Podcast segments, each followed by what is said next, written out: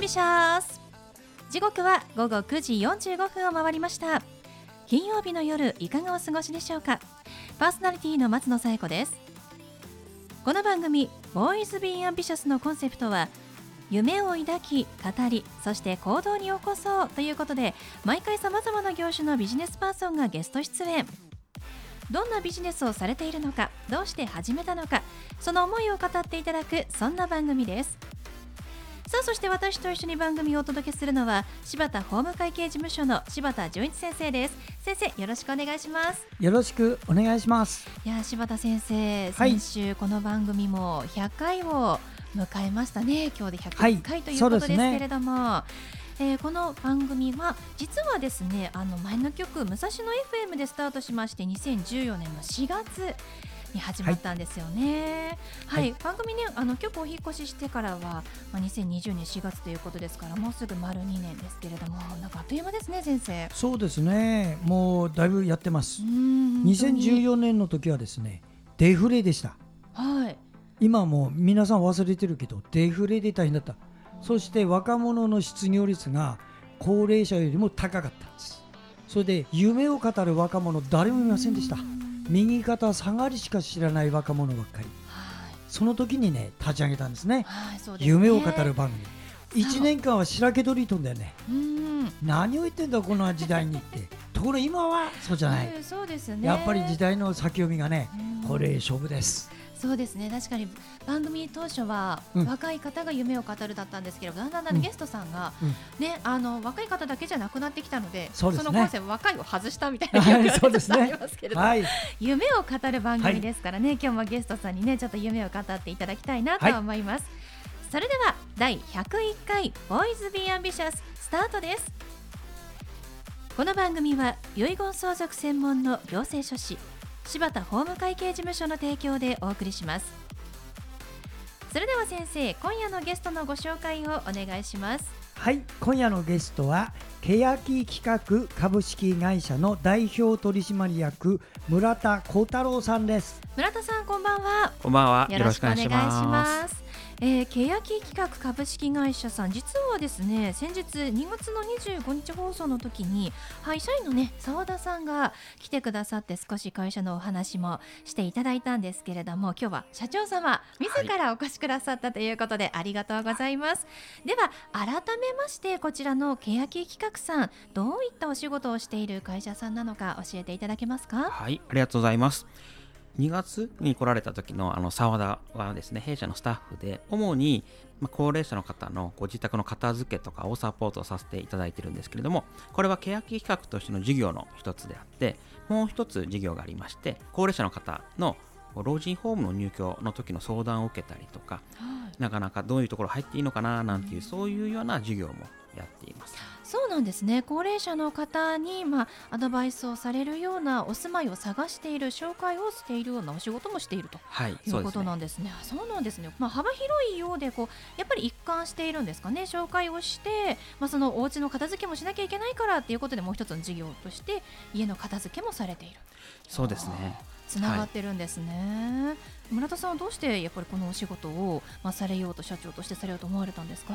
正直は困ってる方はめちゃめちゃ多いです片付けなんかもそうですし高齢者の施設に例えば入れる自分が好きなところに入れる方はいいんですけれどもなかなかそうじゃない方も多くいらっしゃったりするのでそういうところの困ってる方をサポートできたらいいなと思ってこのような事業を今始めてます。そうなんですね、まあ、高齢者施設老人ホームを紹介してくださるということなんですけれどもこうどういう方法であの紹介されるんですか？お客さんはどういうこう実際に会社に来るのか電話で問い合わせなのかなんかどんな方法で問い合わせっていうのはあるんですか、そうですね。あの病院さんのソーシャルワーカーさんっていらっしゃるんですけどはい。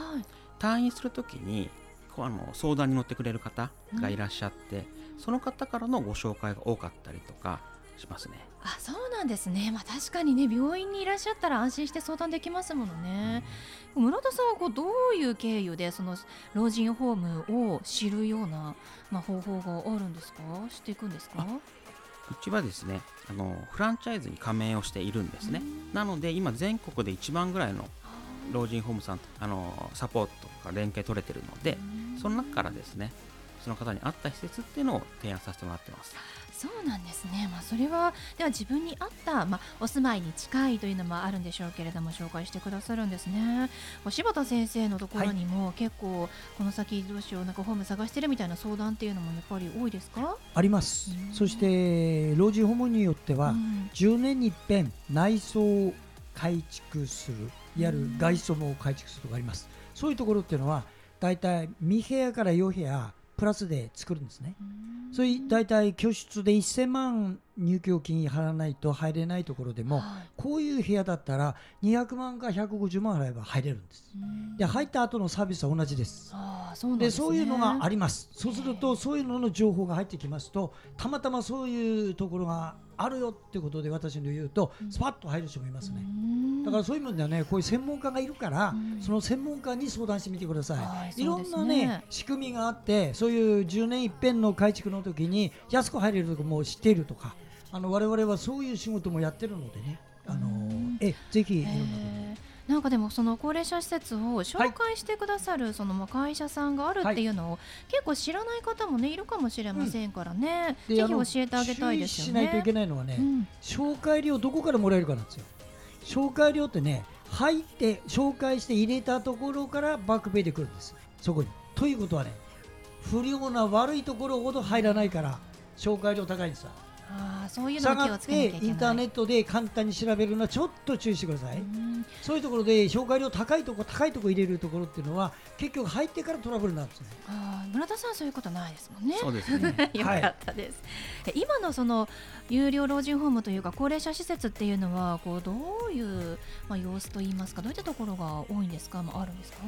えー、すごいいいところっていうかあのランクが高いところっていうのも、うん、すごいこう一流のホテルみたいな感じとか。で実際にやっぱ入居された方ももうすごい喜んでる方が多いですね。そうですよね。私もあの老人ホームのあの紹介レポーターみたいなやったことありましてここに住みたいと思いましたもんね。でもやっぱり差はやっぱりあるんでしょうか？老人ホームの中でも。そうですね。やっぱ正直な話やっぱ費用によって差は出てきたりとかしますね。難しいんですね。まあ、そんな中でこう高齢者が増えていく中で村田さんなんか今後考えているプランというか施策もあるみたいですけれども少しお聞かせいただけますか？はい、ありがとうございます。私はですね今はあの訪問看護というのをですね立ち上げたいなというふうに考えてます。それをこうどういった思いからなんですか？あの老人ホーム高齢者の施設に入れる方々はすごくいいと思うんですけどもやっぱ入れない方々っていうのも正直やっぱ多いんですね。その方々に対して、えー、こうまあ、救いの手というかなんかサポートできないかなっていうのをずっと思ってたのでそこで、まあ、訪問介護を始めることによってよりサポートできる方々が多くできるんじゃないかなというふうに思ってやりたいなと思ってます。老人ホームをまあ紹介している中でやっぱり入れない方っていうのも多いなと実感されてじゃあどうしたらいいかじゃあ訪問するんだ訪問介護だっていうふうに今進められているわけですね。そうですね、うん、なんか具体的にこう今後の動きみたいなのあったりするんですか？今ちょっと不動産屋さんとかと話してて事務所の移転をするところなので、そこが落ち着いたら申請に移って今年の夏頃には、まあ、解消できればいいのかなっていうふうにそんなところで考えてます。やっぱり今高齢者が増えている問題というのがまあ、日本は全国ですかね問題になってますからね。そういうのにどんどん対応していかないといけないんでしょうね。そうですね、うん、さっきねあの2025年問題というのもありましたけれども、はい、ぜひねあの村田さんにこの授業を進めていただきたいですよね。じゃあちょっと重複するかもしれないんですけれども、ね、村田さんに最後質問しますが、はい、村田さんの夢は何ですか？将来、まあ、将来っていうか今僕45なんですけど50ちょっと過ぎぐらいには東京と石垣島の2拠点生活をしたいなと思ってます。そうなんですね。もう石垣島がめちゃめちゃ綺麗ですごい海が綺麗で、そこと今東京がもう本当直通で行くので飛行機で、はい、そうん、休みの日とかなんか仲間とかみんなでこう石垣島行ったりとかして遊んでで、まあ、こっちの方帰ってきたりとかもしくはこう一人でとか家族で行っても全然いいなと思うんでそういうのが50ちょっと過ぎぐらいにできたらいいなって思ってます。いいですね。二拠点生活ね結構あのリモートワークの普及で始まっている方もね、うんいますうんうん。うんいらっしゃいますからね。じゃあこの訪問介護の事業も、まあ、さらにねあの発展頑張っていただいて二拠点生活できるように、していただきましょう。ありがとうございます。ということで本日のゲストは欅企画株式会社代表取締役の村田幸太郎さんでした。村田さんありがとうございました、ありがとうございました。ありがとうございました。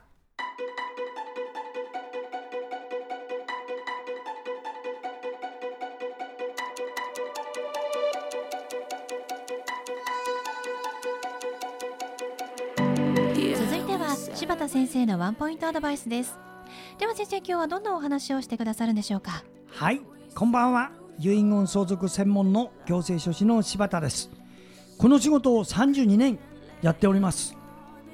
この仕事はあなたが作る仕事だけれどもあなたは誰のためにやるかというと次の世代のためにやる仕事なんですよだから初めてだと思いますよ次の世代のために今あなたがやる仕事というのはこれ非常に重要な仕事なのでシニアの本業になりますねこれから。あの次世代のための仕事です。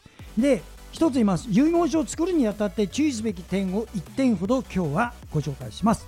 それは何か。まず遺言書はね紙に書く障子の張り紙に書くガラスに書く畳に書く全部有効です。書式問いません。しかしそれがきちっと残ってしっかりなるためにはですね一番いいものこれは遺言公正証書です。遺言公正書で作ることを惜しまないでください。中にはお金がかかるから自分で書いておくって人いるけども後でとんでもないことになる時があるので遺言公正証書だと私はお勧めします。なぜならば2つの理由があるんです。1つがねあなたが作った遺言書をね事前に誰かが発見して自分に都合悪いってに改ざんしたらどうします？あるんですよこれ本当に。それからあなたが作った遺言書ね俺に都合悪いって咲いちゃったらどうします？あるんですよこれ。これやったらどうなるかしてるでしょ？やった人間は相続権剥奪です。しかしバレなきゃそのままいくよ。そういう問題があるからぜひ遺言公正証書は交渉役場に原本を預ける。これをやってください。はい。柴田先生の相談は電話東京0367801408 6780-1408までお願いします。以上柴田先生のワンポイントアドバイスでした。先生ありがとうございました。ありがとうございました。